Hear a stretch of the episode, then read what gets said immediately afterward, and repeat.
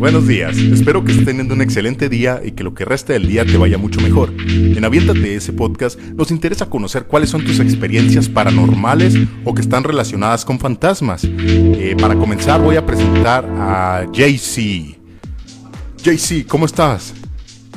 Muy bien, muy bien. Aquí vamos a hablar un poquito entonces de nuestras anécdotas, ¿verdad? No sé chiflar, pero sí. JR, ¿cómo estás? Bien, bien, ya le entendí la frase esa que decía de succiórame, succiórame. Okay. Ah, de hace millones de programas antes. Sí, ok. sí. Entonces, vamos a. Ponemos el intro aquí. Corre video. Sí. Ok, ok. No, es que estoy preguntando, ok, intro entonces. ¿Sí?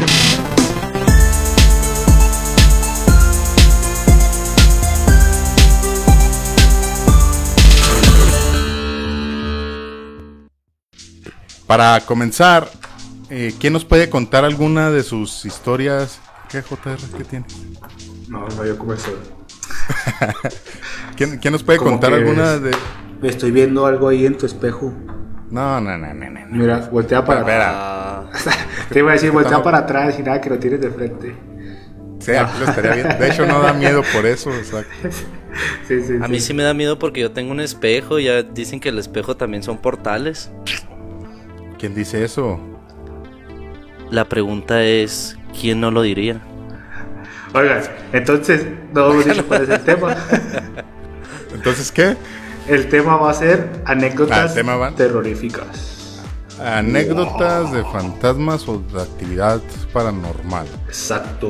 O aliens en mi caso porque yo también voy a meter un poquito de eso. Ah, pues échale tú primero entonces.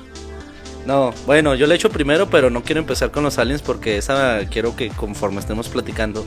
Una de las cosas que es muy común que le pasan a las personas y que a mí también me ha pasado es cuando dicen que se te subió el muerto. Ah, sí. Esa me ha pasado de, no. que literalmente sientes un cuerpo arriba y como que no te puedes mover.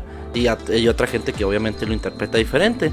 Hay otra gente que dice que se despierta y que tu cuerpo no se puede mover, pero date cuenta que estás viendo toda tu habitación y Ah, le estás sí. diciendo a tu brazo, muévete brazo, muévete cabeza y no puedes moverte. y sientes lo feo. me ha pasado a mí. Ujú. Y mucha gente así también lo se, se expresa Pero, y lo relaciona con que se ¿Te ha pasado varias veces? Sí, yo creo que más de dos veces sí. A mí nunca me ha pasado. Nunca, ¿Qué? nunca. Nunca. ¿Qué? No, ¿no me- te acuerdas me esa noche de Las Vegas? Dos veces también. Pero. Pero sí al grado así como decías en la segunda opción, que es de, no poder moverme y estar despierto, estar desesperado. Pero sí me ha pasado también que estoy dormido con ganas de moverme, pero con los ojos cerrados. Eso sí me ha pasado más común, pero no se siente tan Pausa. Pausa los temas que vamos a platicar. ¿Ustedes no les ha pasado que en los sueños se dan cuenta de que están soñando y son todos poderosos? Digo, porque está chido eso, ¿no? Es, es parte del business. Siempre Digo- con esto, José Carlos. Oigan, Es- hablando de enchiladas, te ves Sí. un marrano. Pero quiero que me contesten, o sea, porque Sí, eso eh, también... Esos, esos sueños tienen un nombre, el sueño. ¿Cómo se Húmedos, eh, no. no me Espectro acuerdo cómo se llaman, pero ti- tienen un nombre que, que los, estás consciente de que estás dormido y que los puedes controlar. Así que te dieron el balazo. Que, ah, porque a mí me dieron el balazo y se regresa y te curas y luego se lo Ah. mandas al enemigo y así. Y es común también. Y están suaves, Bueno, son los más suaves. Y lo que estaba mencionando ahorita José Carlos es la parálisis del sueño, ¿no? Sí. La parálisis del sueño es, bueno, te da porque durante los días anteriores o tiempo atrás habías tenido algunos cuadros de estrés, de ansiedad, que la pasaste mal, ¿no? O no necesariamente. Bueno, pero ya está, nos estamos yendo a la, a la segunda opción, o sea, no a la opción donde tú sientes que una entidad se te sube encima, sino que más bien tienes un, para, un, un tipo de parálisis. Y yo también había leído algo así que el cerebro despierta como que tarde o el primero el cuerpo, Ah. algo así como que hay un desfase y por eso pasa eso. Sí, pero sí te da miedo cuando recién lo, lo experimentas, eso. Sí, como que acá ni Sí. ¿qué me No, está pasando? recién, no, siempre, siempre, porque. Bueno, sí, no, siempre. de- o sea, sabe, a lo mejor sabes de que es por alguna causa del cerebro. Es que ni siquiera sé por qué es realmente. Pero se siente demasiado feo estar ahí inmóvil. Ponle que sean cuatro segundos máximo, no sé, no sé los demás, ¿verdad? Pero a mí así me pasa. Y es muy desesperante, o sea, sí se Bueno. como que, que alguien llegara, es que a mí me da miedo, ¿sabes? Que no los monstruos, el fantasma en sí, sino que estar inmóvil ahí y que de la nada llegue un ladrón y luego yo esté ahí sin mo- poder moverme ni defenderme y llegue y me mate, ¿sabes? Eso Pero también miedo. te da miedo como que a- va a llegar un fantasma, ¿no? Supongo, como que algo así, alguien va a llegar, algún Sí, o ente. sea, lo algo que va a llegar. sea, ajá. Pero, pero me siento indefenso totalmente. Sí, sí, te, sí, sí me imagino, pero no, no me ha pasado. De hecho, yo, Yo creo que a las personas con- felices no les pasa. Yo vivía con una con un roomie. Ese roomie me platicaba que tenía sueños así de parálisis del sueño. Y todas las noches se ponía a rezar con una veladora y un, y un rosario Y un pentagrama. Y una ouija. Entonces ya de repente se le ponían los ojos en blanco y, y yo me asustaba y me ponía la cobija. Ah, es cierto. Pero nada más, nada más se ponía a rezar. Entonces yo le platiqué que por qué hacía eso. Nu- nunca me, me lo dijo exactamente, pero sí me contó unas anécdotas de que cuando estaba chiquito él vivía en el segundo piso y que su, perro, su perrito le ladraba mucho a las escaleras y que escuchaba que subían las escaleras pero él estaba solo y, y así que le jalaba las la cobija, que le jalaba los pies que le jalaba los pies y pues o sea yo como no nunca me ha pasado eso no creo en eso.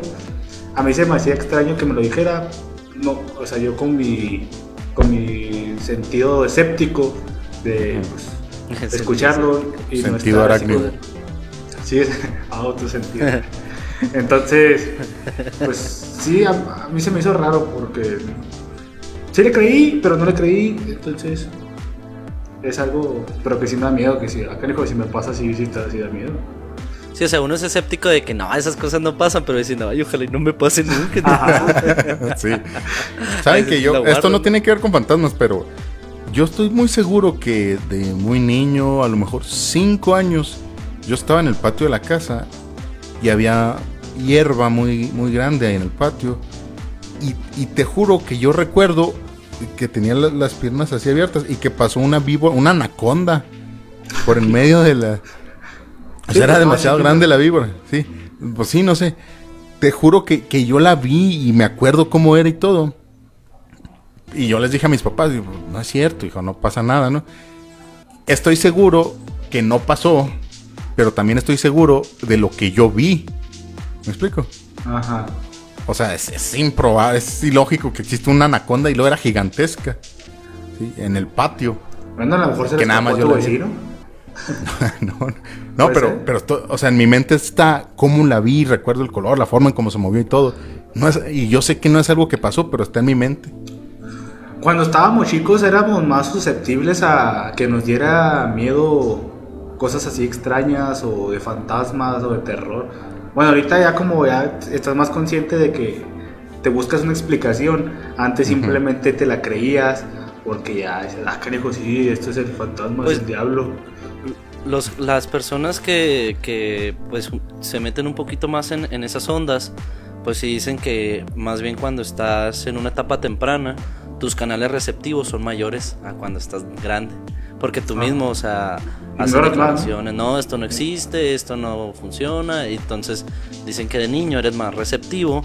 Y es muy común, por ejemplo, lo que nos estabas contando de los perros, de que perros y gatos se paren en cierto punto a cierta hora de la noche y se pongan a ladrar. Entonces, ¿a qué le está ladrando?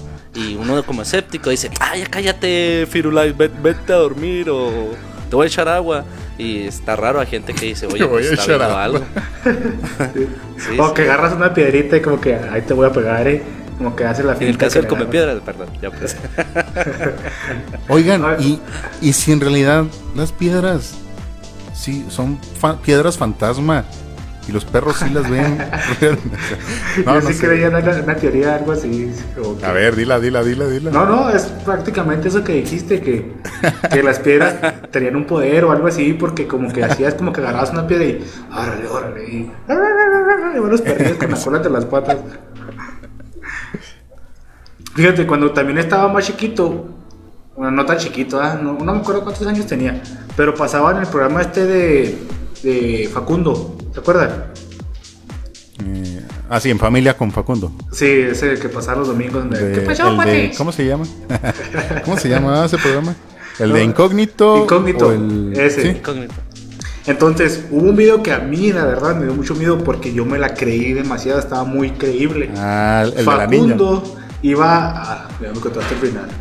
Ah, Bueno, Facundo iba a grabar, iba a grabar ahí a la, a la- al, al cementerio, cementerio, no panteones, porque panteón bueno, es, es otro, es otro tema. ok. El iban al cementerio, este, y de repente de una tumba estaba como que una niña así llorando.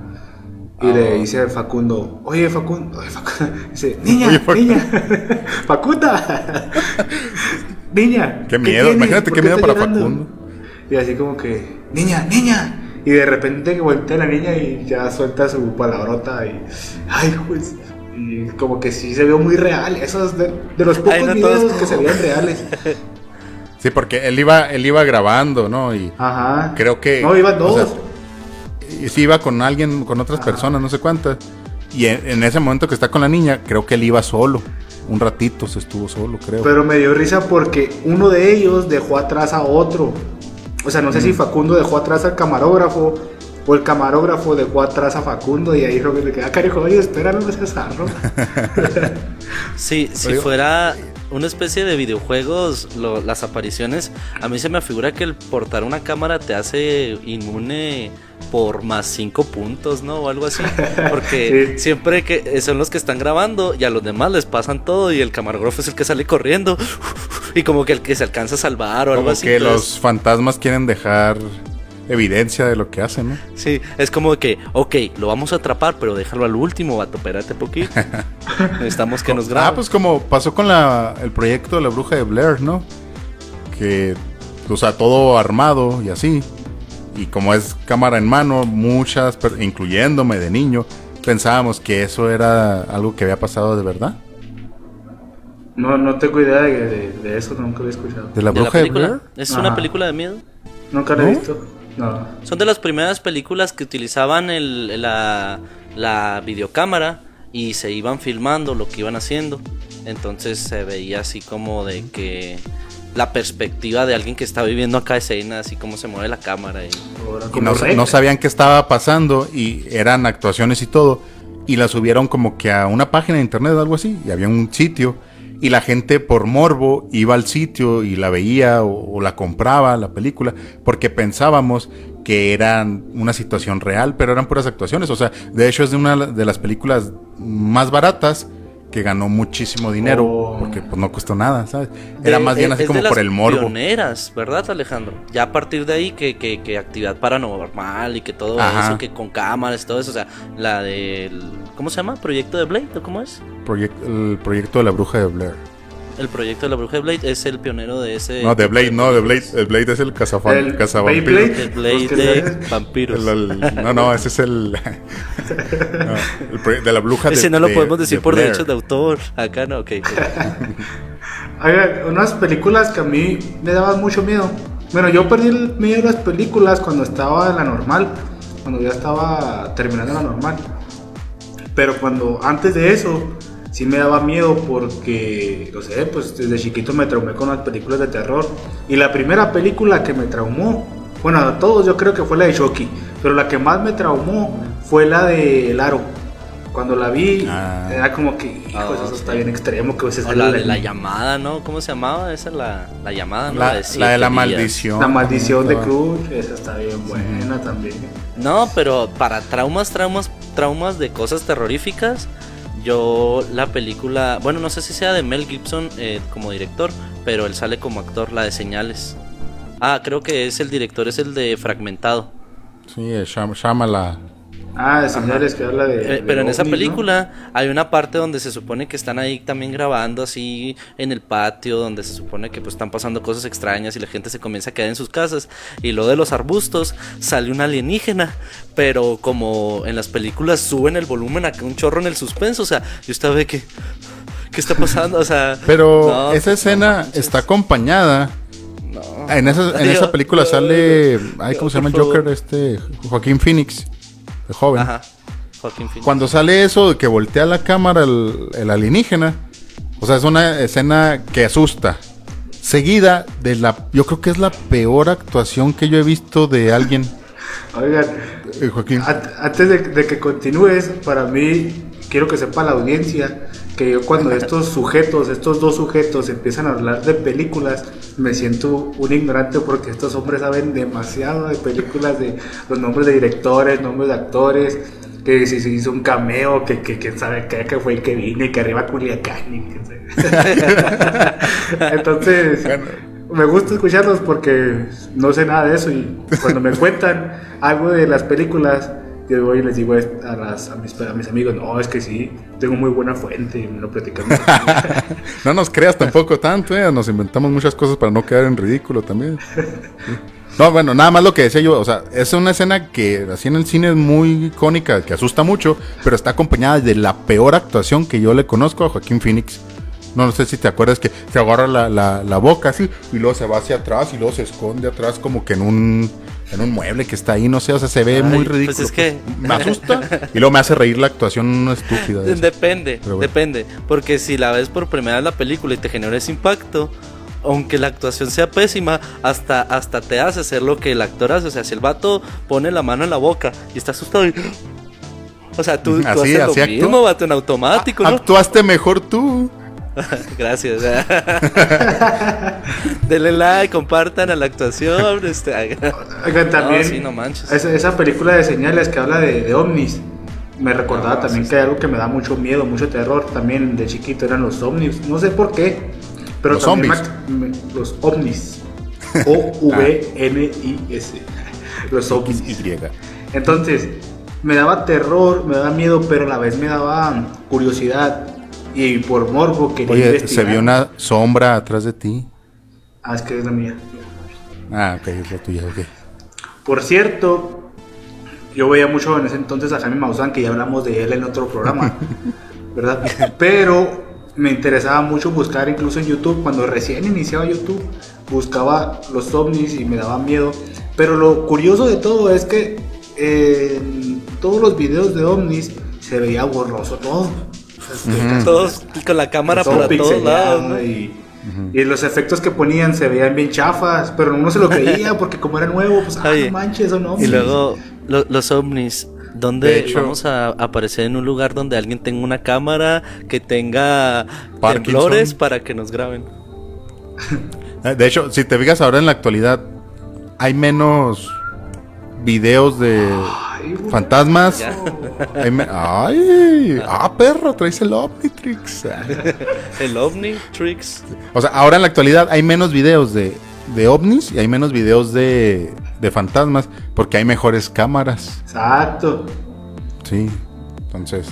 No, No sé si vieron- engañar a la Ah. gente ahora. Hablando de, de Jaime Maussan, una vez presentó un video donde está pues ya así la cámara toda temblorina y hacen un zoom a la, al cielo, así entre las nubes se ve un caballo volando, Ay, ay. ¿sí? Y luego- pero, el- pero no se mueve el caballo, pero sí está volando un caballo, ¿sí? ¿Y cómo lo desmintieron? Ah, pues era un globo en forma de caballo que se le fue a alguien y alguien tomó el, el video, ¿me explico? O sea, Y nada más la estaba figurita del movido, caballo. Pues ajá. quién se iba a poner a. Y luego a también presentó, o sea, en sus casos, así, como que se le acabaron las ideas. Y un día presentó un, en un pino, no sé si sabían de esto, que en la punta del pino había un pingüino.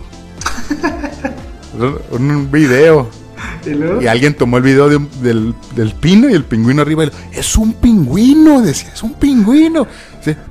O sea, ya, ya no quiso ni aliens, ya no quiso ni, ni fantasmas, ni nada. Y ahora empieza con los pingüinos en los pinos.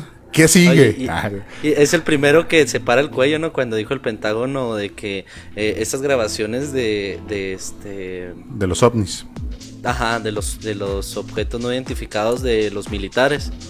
Este, dice, no, bueno, es- estos sí son reales, son objetos no identificados. Y luego Jaime Maussan, sí, se los dije, me creyeron loco, pero se los dije. Yo tenía razón, era un pingüino en el loco. Oigan, por cierto, ¿ustedes alguna vez han visto un ovni o han tenido una anécdota de, de- de algún ovni? Yo nunca he visto nada. Yo nunca, pero mi papá sí. Por eso les dije que yo quería contar una anécdota que no era mía, sino que me han contado. Y a raíz de eso, yo por eso creo en los alienígenas. Sí, Fíjate que yo, como nos platicaste ahorita antes de, de empezar a grabar, dije, voy a ver la manera de cómo decir que José Carlos entre a su anécdota, pero sin decir que ya lo habíamos platicado como que salga improvisado. Ah, como pero, ya, nuevo. pero ya como, como ya dijiste, sí, ahorita lo sigo a platicar como les dije ahorita. Ajá, No, o sea, pues que fuera natural y lo arruinas. Está bien, cuéntalo ya. Bueno, pero primero para la audiencia, acá no- tengo preparado las fases. ¿Ustedes sí conocen las fases? ¿Me pueden platicar de las fases o los contactos que tienen los alienígenas con las personas? Fase de primer Ah, canijo. tipo, de segundo tipo, de tercer tipo. Contacto Ajá, de, sí. a esos. Ajá. Esos. No, yo no los conozco. Por si les El- llegan a pasar acá, ¿no? Del que los identifica. Ay, El sí. primer tipo es, es verlos. Fase del segundo tipo es tener contacto con ellos o hablar. Sí, y... Y el tercero es casarte con ellos. El, el cuarto, pues viene los, los problemas legales, ya el divorcio y todo. Sí, sí, o sea, el Eh, primero... ¿ha- ¿Has escuchado, ¿Has escuchado la frase encuentros cercanos del tercer tipo? Sí. No. Encuentros ¿Qué cercanos del tercer tipo, hasta creo que hay una película así se llama. Así, es del director eh, Schumacher Mark Kirchel. Ay, no te creo.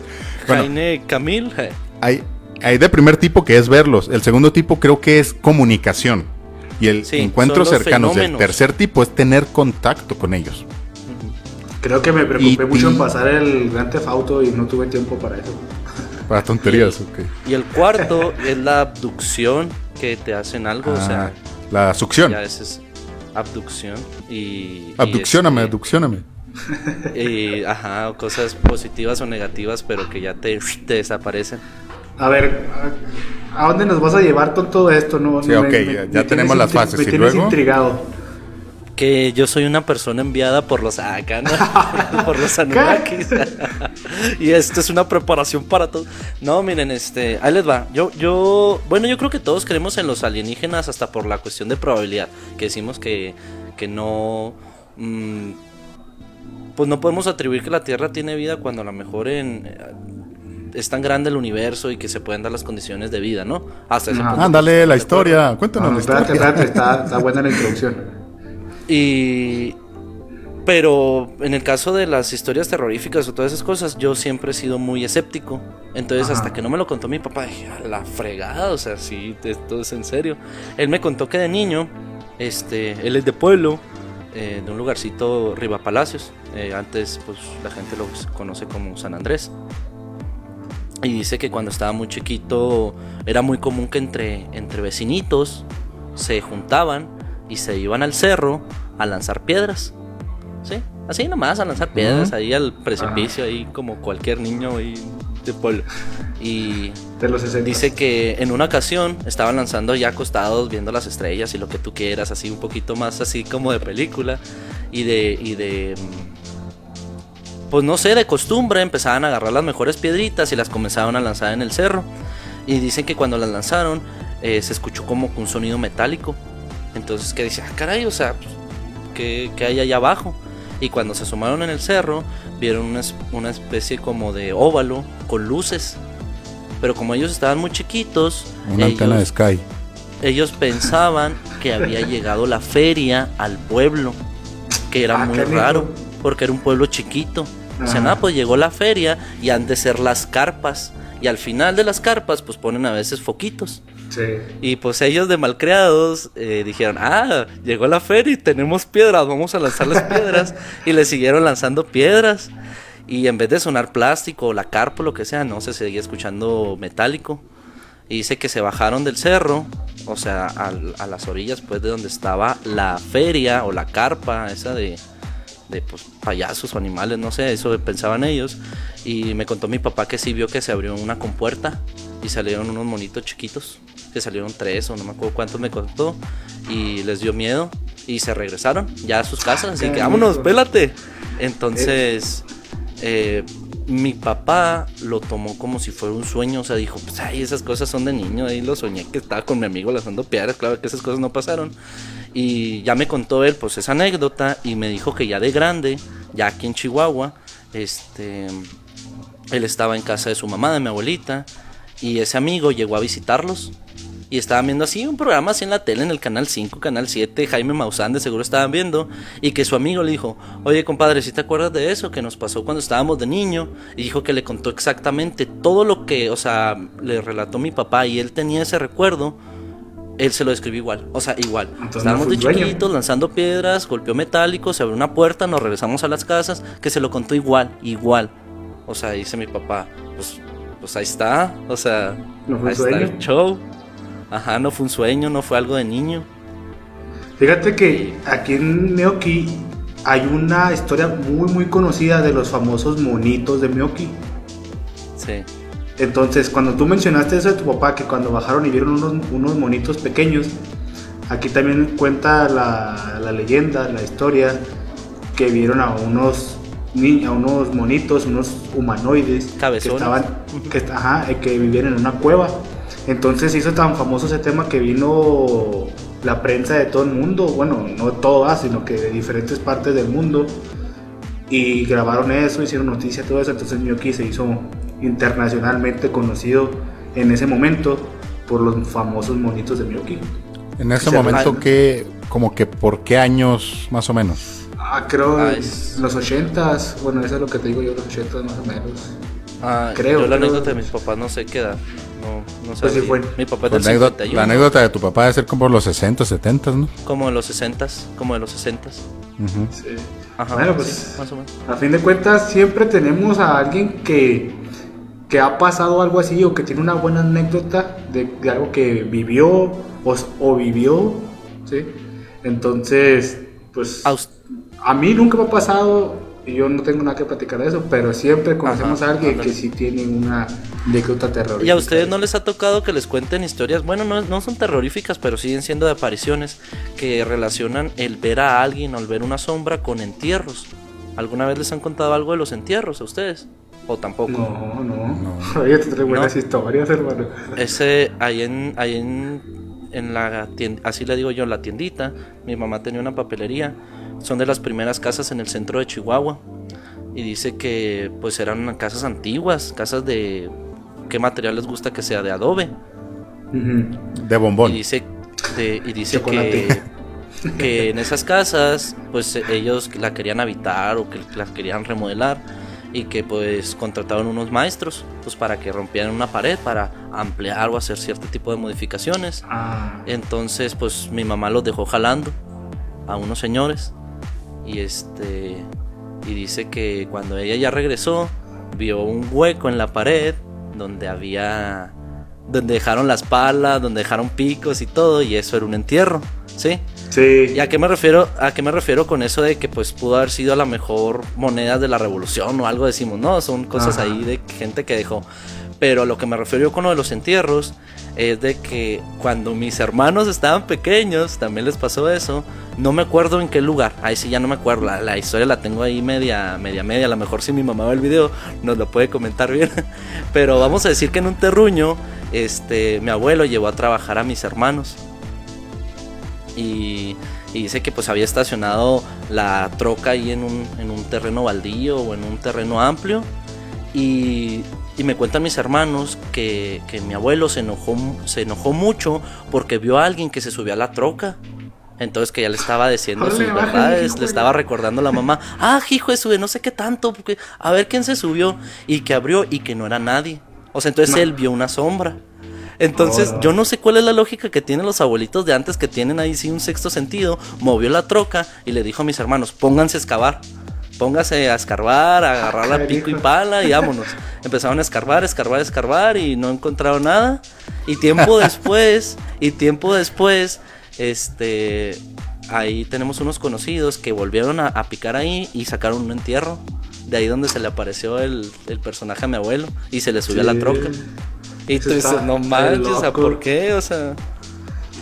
Y, y si nos vamos a historias de la revolución, pudo haber sido alguien que, oye, aquí están las monedas de oro, lo que sea, del tiempo de la Es revolución, y ahí mismo lo matan, Ajá. o lo matan cerquita. Entonces, ¿quién, quién no nos dice, ah, pensando ¿no? en, en una, en un supuesto, de que esa persona quería comunicar algo? O sea, El Sí, espíritu de esa persona. Es otra de las incógnitas que siempre se manejan, que tratan de decir algo. Sí. Entonces, e- esa no es una historia terrorífica, pero son historias que a mí me han tocado, que me han escuchado de gente cercana. Y Sí, dices, sí. Ay, caray. Sí, me Ah, ha pasado. está hardcore. Que me cuente. Mm, bueno, ya nada más he estado rezando en lo que tú estás contando, he estado rezando y ya se nos acabó el tiempo. Estuvo bueno el programa de José Carlos. ¿eh? Sí, Jo- José Carlos. Un ese podcast, para eso. José Carlos. este, No, porque pues, si hablamos mucho de esto se nos va a aparecer, vatos. Hay que tener cuidado acá, ¿no? este, Última vez. Último, se nos va a acabar el tiempo ahí ya la llamada, ¿eh?